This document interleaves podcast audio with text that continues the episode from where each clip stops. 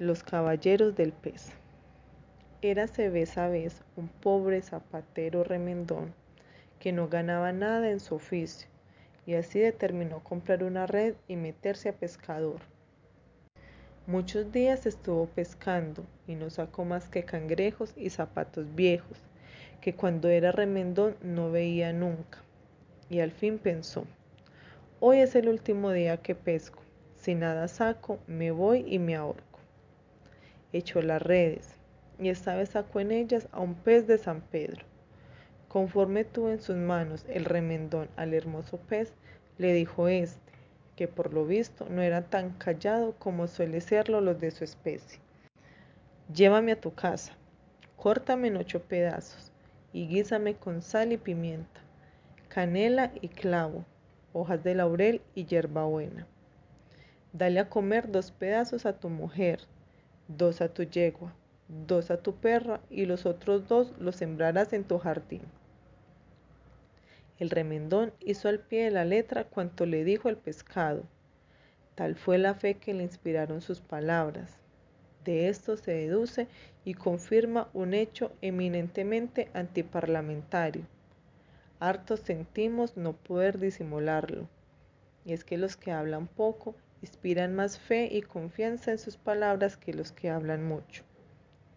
A los nueve meses parió su mujer dos niños, su yegua dos potros, su perra dos cachorros, y en el jardín nacieron dos lanzas, que por flor llevaban dos escudos, en los que se veía un pez de plata en campo azul. Medró todo esto en amor y compañía maravillosamente de manera que andando el tiempo salieron de casa del remendón dos gallardos jinetes, montados sobre dos soberbios corceles, seguidos de dos valientes sabuesos, con dos erguidas lanzas y dos brillantes escudos. Eran los hermanos tan en extremo parecidos que dieron en llamarlos el caballero doble, y queriendo cada cual, como era justo, conservar su individualidad, determinaron separarse y campar cada uno por su respeto, por lo que, después de abrazarse estrechadamente, dirigiéndose el uno al poniente y el otro al levante.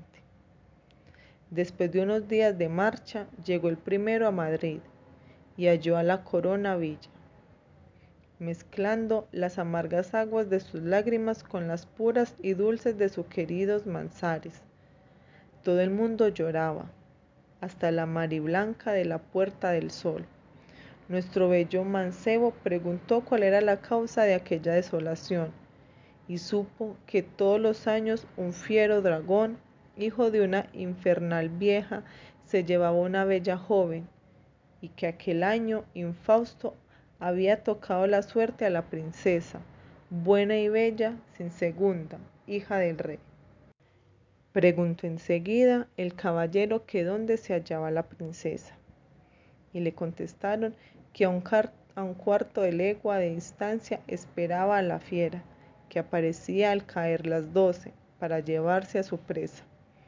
Fue el caballero a cerciorarse al punto indicado, y halló a la princesa hecha en un mar de lágrimas y temblando de pies a cabeza, ¡Huid! gritó la princesa al caballero del pez cuando lo vio llegar. ¡Huid, temerario! que va a venir el monstruo y se os ve, pobre de vos. No me iré, contestó el bizarro caballero, porque he venido a salvaros. ¿Salvarme? ¿Cómo así? Si esto no es posible. Allá veremos, contestó el valiente campeón. ¿Hay aquí alemanes? Sí, señor, respondió con extrañeza la princesa. ¿A qué esa pregunta? Ya lo sabréis. Y echándose a su escape su caballo, partió para la desolada villa, volviendo a breves instantes con un inmenso espejo que había comprado en una tienda de alemán. Apoyólo contra el tronco de un árbol, lo cubrió con el velo de la princesa, puso a esta adelante, advirtiéndola que cuando estuviese cerca la fiera descorriese el velo y se escondiese tras el espejo. Dicho lo cual hizo él otro tanto detrás de un vallado cercano. No tardó en aparecer el fiero dragón y en acercarse lentamente a aquella beldad, mirándolo con tal insolencia y tal descaro que solo le faltaba el ente para igualar a otros culebrones menos temibles que él. Cuando ya estaba cerca, la princesa, según le había prescrito el caballero del pez, descorrió el velo y pasando detrás del espejo desapareció a los enamorados ojos del del fiero dragón, que quedó estupefacto al hallar dirigidas sus amorosas miradas a un dragón como él. Funcionó el gesto, su igual hizo lo mismo. Sus ojos se pusieron rojos y brillantes como rubíes. No se quedaron en saga de los de su contrario, que se pusieron como dos carbunclos, aumentándose con su furor y erizó sus escamas como un puercoespín. Las del otro dragón hicieron otro tanto. Abrió una tremenda boca, que hubiese sido única en su especie, a no haber sido porque el amenazado, lejos de intimidarme, abrió otra idéntica.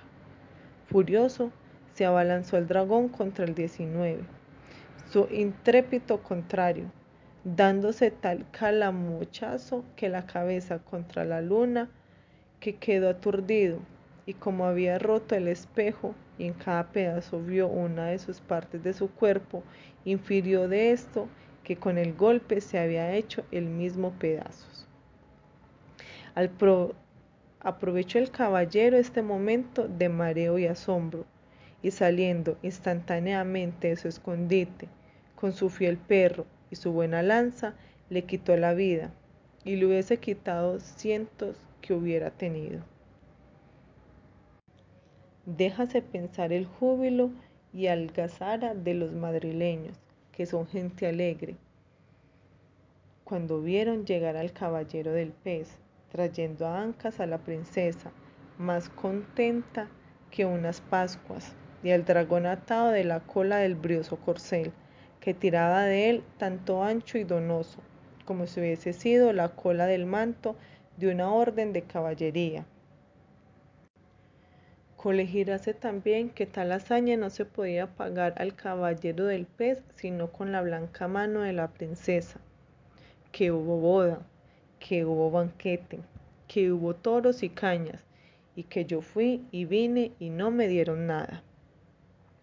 Vamos ahora a que el esposo le dijo a la esposa algunos días después de casados que quería ver todo el palacio, que era tan grande que ocupaba una legua de terreno. Hízose así, y echaron tres días en verlo. Al cuarto subieron a la azotea. El caballero se quedó admirado. ¡Qué vista, amigo! Jamás has visto una tan igual, ni yo tampoco se veía todo España y hasta los moros y el emperador de Marruecos, que estaba llorando por el dragón su amigo. ¿Qué castillo es aquel? preguntó el caballero del pez, que se ve allá a lo lejos, tan solo y tan sobrio. Ese es, respondió la princesa, el castillo de Albatros, el que está encantado, sin que nadie pueda deshacer el hechizo y ninguno de los que han intentado han vuelto de allá. El caballero cayó al oír estas razones, pero como era valiente y emprendedor, a la mañana siguiente, sin que lo sintiese la tierra, montó su corcel, cogió su lanza, llamó a su sabueso y se encaminó hacia el castillo. Estaba el tal castillo que daba espeluzo mirarlo, más sombrío que una noche de truenos, más engestado que un fascineroso y más callado que un difunto. Pero el caballero del pez no conocía el miedo sino de oídas, y no veía la espada sino a los enemigos vencidos. Así pues tomó su corneta o clarín y tocó una sonata. Al toque despertaron todos los dormidos secos del castillo y las peñas, que repartieron en coro. llama cerca, llama lejos, llama suave, llama hueco, los sonidos de la sonata. Pero en el castillo nadie se movió. Ah, del castillo, gritó el caballero. ¿No hay quien atienda a un caballero que pide albergue? ¿No tiene este castillo alquilde, escudero, anciano, ni paje más salvete? Vete, vete, vete, clamaron los ecos. Que me vaya, dijo el caballero del pez. Yo no retrocedo en mis empresas, por cuanto hay. Ay, ay, ay, gimieron los ecos. El caballero empuñó su lanza y dio un fuerte golpe contra la puerta, abriéndose entonces el rastrillo, y asomase la punta de una larga nariz, que sentaba sus reales entre los hundidos ojos y la hundida boca de una vieja más fea que el mengue. ¿Qué se ofrece, imprudente alborotador? preguntó con voz cascada. Entrar, contestó el caballero. ¿No puedo acaso gozar aquí algún descanso en esta tarde de estío? ¿Sí o no? No, no, no, dijeron los ecos. Habla, levantado el caballero su visera, porque era fuerte el calor, y al verlo la vieja tan bien parecido, le dijo, Pasad adelante, bello doncel, que seráis atendido y bien cuidado. Cuidado, cuidado, advirtieron los ecos. Pero el caballero entró diciendo, Yo no temo sino a Dios. Adiós, adiós, adiós, suspiraron los ecos. Vamos, madre anciana. Me llamo doña Berberisca, interrumpió la vieja, muy amostazada, al caballero, y soy señora de altavoz. Al troz, al troz, le gritaron los ecos. ¿Queréis callar, maldingos? Vocingleros, exclamó con coraje doña Berberisca. Soy vuestra servidora, prosiguió, haciendo una cortesía a la francesca al caballero. Y si queréis seré vuestra esposa y viviréis conmigo como un bajá. Ja, ja, ja, ja, ja, riéndose los ecos. Que me case con vos, que tenéis cien años, estáis loca. Y tonta también. Bien, bien, dijeron los ecos. Lo que quiero, persiguió el caballero, es registrar el castillo e irme después de que haga ese examen. Amén, amén, suspiraron en latín los ecos. Doña Berberisca, picada hasta el corazón, echó una torva mirada al caballero del pez e intimidándole que la siguiese.